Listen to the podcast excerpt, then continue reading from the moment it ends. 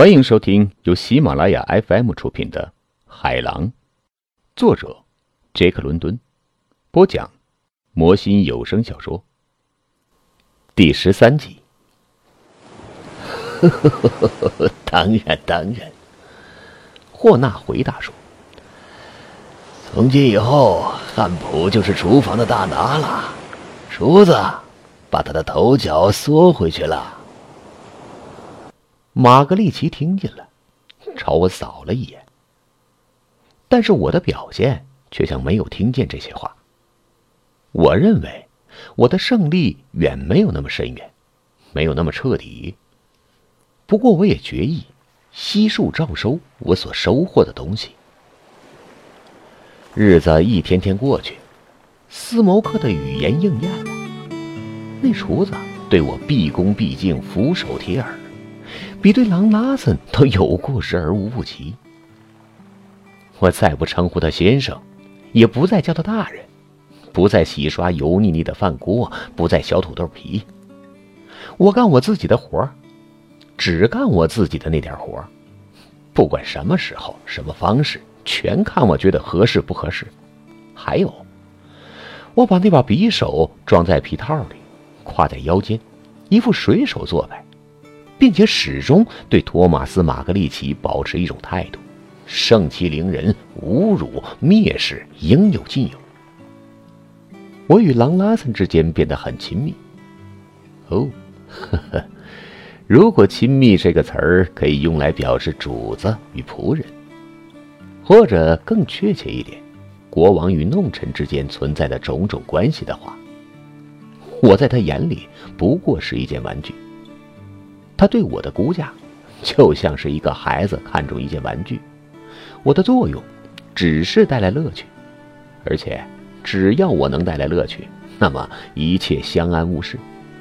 但是要让他感到厌烦了，或者让他的阴沉情绪占了上风，马上我就会被赶离舱室餐桌，回到厨房。而且每逢这个时候，我都庆幸能够逃脱生命和完整的身体。这个人的孤独情绪慢慢的影响到了我。船上没有一个人不恨他、不怕他，也没有一个人他不蔑视他。他似乎在消耗他身体内巨大的能量，似乎永远也在各种工作中找不到恰当的表现。他大概和鲁西夫有一拼。假如那个骄傲的灵魂被流放到汤姆林逊似的鬼魂的世界里的话。这种孤独情绪本身相当糟糕，但是更糟糕的是，他还遭受了人类那种原始的抑郁的折磨。由于对他了解，我重温古老的斯堪的纳维亚神话，便理解的更清楚了。那些白皮肤、金黄发的野蛮人，创造出了可怕的万神殿，和他是同等气质的人种。而笑对人生的拉丁人的那种轻浮，在他身上是没有的。他大笑的时候，笑的心情和大发雷霆的心情是一样的。但是他很少笑，他更多的时间是悲哀的。正是这种悲哀的情绪，如同人类的根一样扎得深远。这是种族的遗传。这种悲哀使得人类头脑清醒，生活清洁，恪守宗教般的道德。而在最后这一点上，英国人在新教和克伦迪太太主义方面达到了登峰造极的地步。事实上，这种原始的忧郁的主要发泄口，一直是宗教的各种更加吃苦修行的形式。然而。这样的宗教的种种报偿，却与狼拉森无缘。他奉行野蛮的唯物主义，与这种宗教行为格格不入。因此，他一旦的阴沉情绪占了上风，他别无所求，只会表现得像恶魔一样。如果他不是一个特别可怕的人，我有时候会为他感到难受。例如，星期三之前。我到他的睡舱去给他水瓶添水，意外的碰到了他。他没有看见我，他的头埋在他的两只手里，他的肩一起一伏，像是在哭泣。他好像因为什么极大的痛苦不能自拔。我悄悄地退出去，听见他在不停地呻吟：“啊，老天爷，老天爷啊！”他不是在向苍天求救，仅仅是一连串的惊叹语，但却是来自他的灵魂。午餐的时候。他向猎人们询问医治头痛的法子。到了晚上，他虽然是一个强人，可他半瞎了，在舱室里蹒跚而行。啊，我这辈子从来不生病，韩婆。他说：“我一边把他带到他的房间去。呃，我的头也从来不疼的。”只是被绞盘棒打了六英寸的口子。当时医生治疗的时候头疼过。这种让人眼瞎的头痛持续了三天，他像野兽那样饱受痛苦，如同在船上遭受苦难的方式一样，没有抱怨，没有同情，完全孤单单的自己挨着。但是这一天早上。走进他的睡舱去整理床铺、清理屋子，我发现他头痛好了，在认真工作。桌子和床上堆满了设计稿和计算图纸，在一张透明的纸上，他手持罗盘和直角尺，正在复制一份看样子是比例图或者别的什么东西。喂，汉婆，他热情的迎接我说。我正在完成最后几笔，想看看它的用途嘛。哦，是什么东西？我问道。为船员节省劳力的装置，航海将变得像幼儿园活动一样简单了。他快活的回答说：“从今天起，一个小孩子也能够驾驶一艘船了，再不用进行那些冗长的计算了。”在一个糟糕的夜里，你所需要的只是天空的一颗星，马上就可以确定你所在的位置。哦，看看吧，我把这张透明的比例图放在这张星图上，将比例图旋转到北极。我在这比例图上已经画出了纬度圈以及方位线。我所需要做的是把它放在一颗星星上。旋转比例图，等到它和下面的地图上的那些数字对上，多么快捷！哦，这下成了，船的确切位置。他的声音里有一种胜利的调子。这天早上，他的眼睛碧蓝碧蓝的，像大海一样闪闪有光。你对数学很在行，我说。你在哪里上学的？哦，从来没有进过学堂，运气很糟。他回答说：“我不得不自己琢磨出来。你想，我为什么要琢磨出这种东西？”他冷不丁的问我道：“嗯，梦想在时间的沙子上留下足迹吗？”哈哈哈哈哈哈！他大笑起来，一如他那种可怕的嘲讽的大笑。哈哈哈，才不是呢！是要申请专利，从中获利，在别人干活的夜里像猪罗般贪吃贪喝。这也是我的目的。还有，我搞这东西挺有意思的。嗯，很有创造性的工作。我小声说。我琢磨是应该这样才对，这是表现活着的生命的乐趣的另一种方式，是活动对物质的胜利，是活人对死人的胜利，酵母的骄傲，因为它就是酵母在爬行。您现在收听的是由喜马拉雅 FM 出品的《海狼》。哦，我摊开两手，对他令人反感的唯物主义表示不赞成，接着开始整理床铺。他继续在那张透明的纸上描画线条和数字。这种工作要求无比的细心，无比的精确。我非常赞赏他这种态度，把他的力量用来做这种需要精确和细致功夫的工作。我整理完床铺，忍不住打量他，而且是用一种着迷的方式打量他。他是一个美男子。当之无愧，还是那种男性的美。还有，怀着永不衰退的好奇之心，我注意到他的脸上没有一点恶毒、邪恶和罪过的东西。我相信，那是一张没有做过错事的男人的脸。当然，我不希望这句话被人误解。我的意思是说啊，一个人长了这张脸。既不会干违背自己良心的事儿，也不会没有良心。我认为，按照后者这种说法界定他更准确。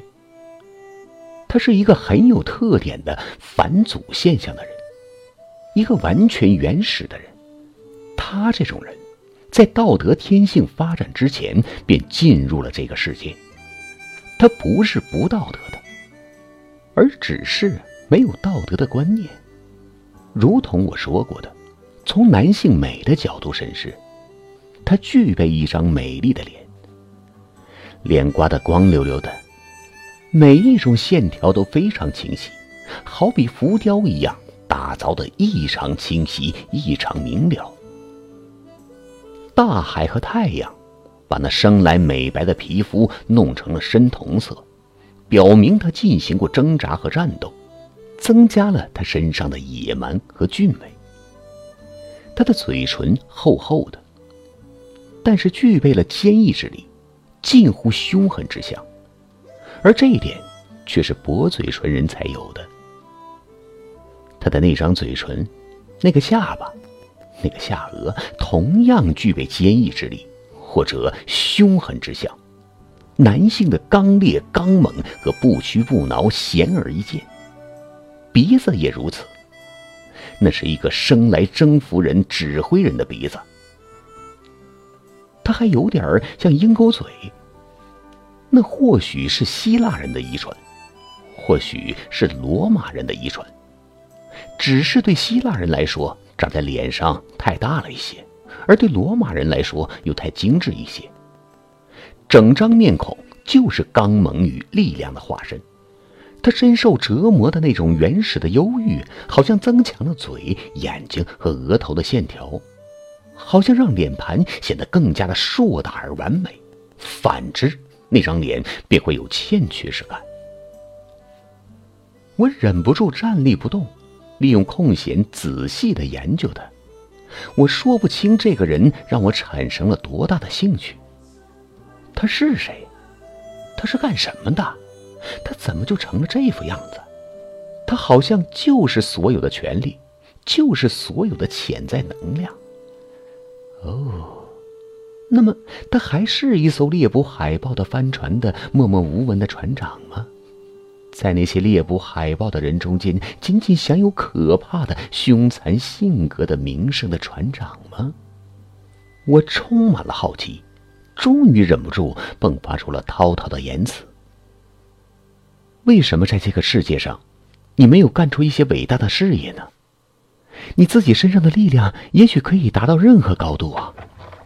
不具备良心和道德本能，你也许可以主宰这个世界，挥手便可以把它击碎。然而，你却在这里达到你生命的顶点，从此走下坡路，开始走向死亡，默默无闻、苟且偷生般的生存。为了满足女人的虚荣和狐媚打扮而猎捕海生动物，用你的话说，是沉溺于一种侏罗一般的生活。这种生活什么都是，什么都算，就是毫无辉煌可言。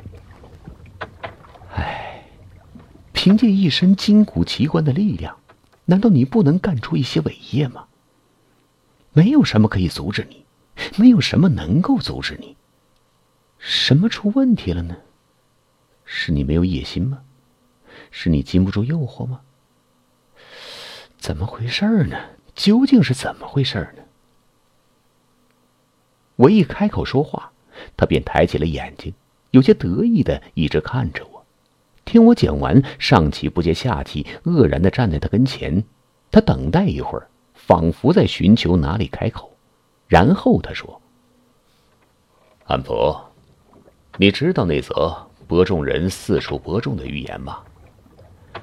如果你记得清楚，有些种子掉在石头遍地的地方了。”这种地方没有多少土壤，它们之所以急速往上生长，那是因为它们没有深厚的土壤。太阳当空炙烤，它们便被烤焦；因为没有根须，它们便枯萎了。有些掉落到荆棘丛中，荆棘蓬勃生长，把它们生生的压制死了。不好吗？我说。不好吗？呵 他反问一句，半气半恼的样子。一点儿也不好，我就是这样一粒种子。他垂下头，盯着那张比例图，接着描绘。我干完我的活，打开门向外走。这时，他对我说：“汉普，你要是看看挪威地图上的西海岸。”可以看到一处凹进去的地方，名叫罗姆斯达尔峡湾。我就出生在那里，距离峡湾一百英里左右。不过我不是挪威人，我是丹麦人。我的父亲和母亲都是丹麦人。他们究竟是怎么来到西海岸的？这荒凉的小峡湾来的？我不知道。我从来也没有听人说过，除此之外，没有任何秘密可言。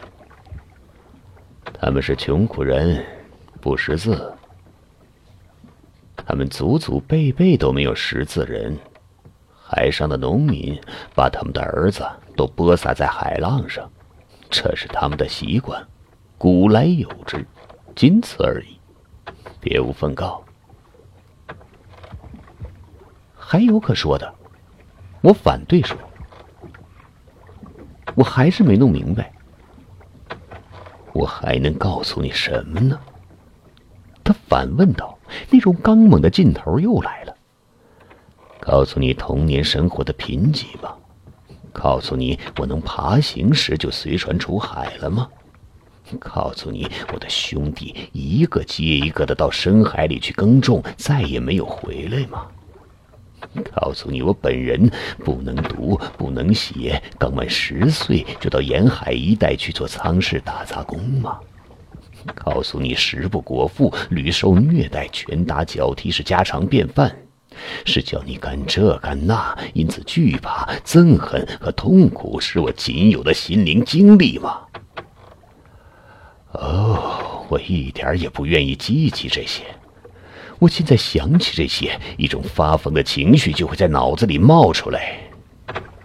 不过，长大成人，孔武有力了，我也许会找那些沿海的小船长算账的。只是当时我生命的轨迹在别的地方。前不久，我真的回去了，不过很遗憾，那些小船长都死了，只有一个活着。旧时代的大副，我碰到他时已经做了小船长。我离开之前，让他两腿伤残，永远也不能再走路了。可是阅读过斯宾塞和达尔文，可从来没有进过学校的门槛儿。你你是怎么学会读书和写字的？我追问道。啊，在英国一船的服务中。十二岁开始做舱室打杂工，十四岁做船上小伙计，十六岁当上了普通船员，十七岁成为高级水手。接下来是水手领班，无穷无尽的野心，无穷无尽的孤独。没有得到过帮助，也没有得到过同情。我靠自己一手打天下，航海学、数学、科学、文学，还有别的东西。呵呵，可这些又有什么用处呢？